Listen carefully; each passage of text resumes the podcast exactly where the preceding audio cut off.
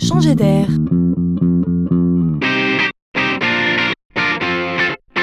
C'est la chronique de Laurent Collen. Avez-vous déjà entendu parler du biomimétisme? De quoi parle-t-on ici? Et si on cherchait à mimer la nature? C'est l'idée simple d'observer avec la plus grande attention le fonctionnement de la nature, des animaux, pour se forger de nouvelles connaissances et élaborer de nouvelles techniques. Mais est-ce vraiment nouveau? Quand on se souvient à quel point le tout premier avion de l'histoire ressemblait à une chauve-souris, on comprend bien que nos premiers aéronautes avaient déjà bien observé les oiseaux et les insectes. Sauf que voilà, les technologies d'aujourd'hui sont tellement avancées qu'on pourrait bien découvrir de nouvelles choses encore. Des exemples La méduse et le cœur. La manière dont la méduse utilise les turbulences pour se propulser peut aider la médecine à dompter les mêmes turbulences qui se produisent à l'entrée et à la sortie du cœur.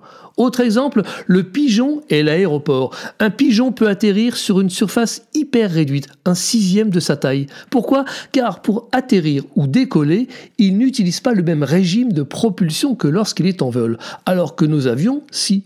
Si un jour on arrive à copier les pigeons, on aurait des aéroports sans piste. On n'y est pas encore, bien sûr, mais c'est juste pour nous éclairer sur ce qui pourrait nous arriver demain.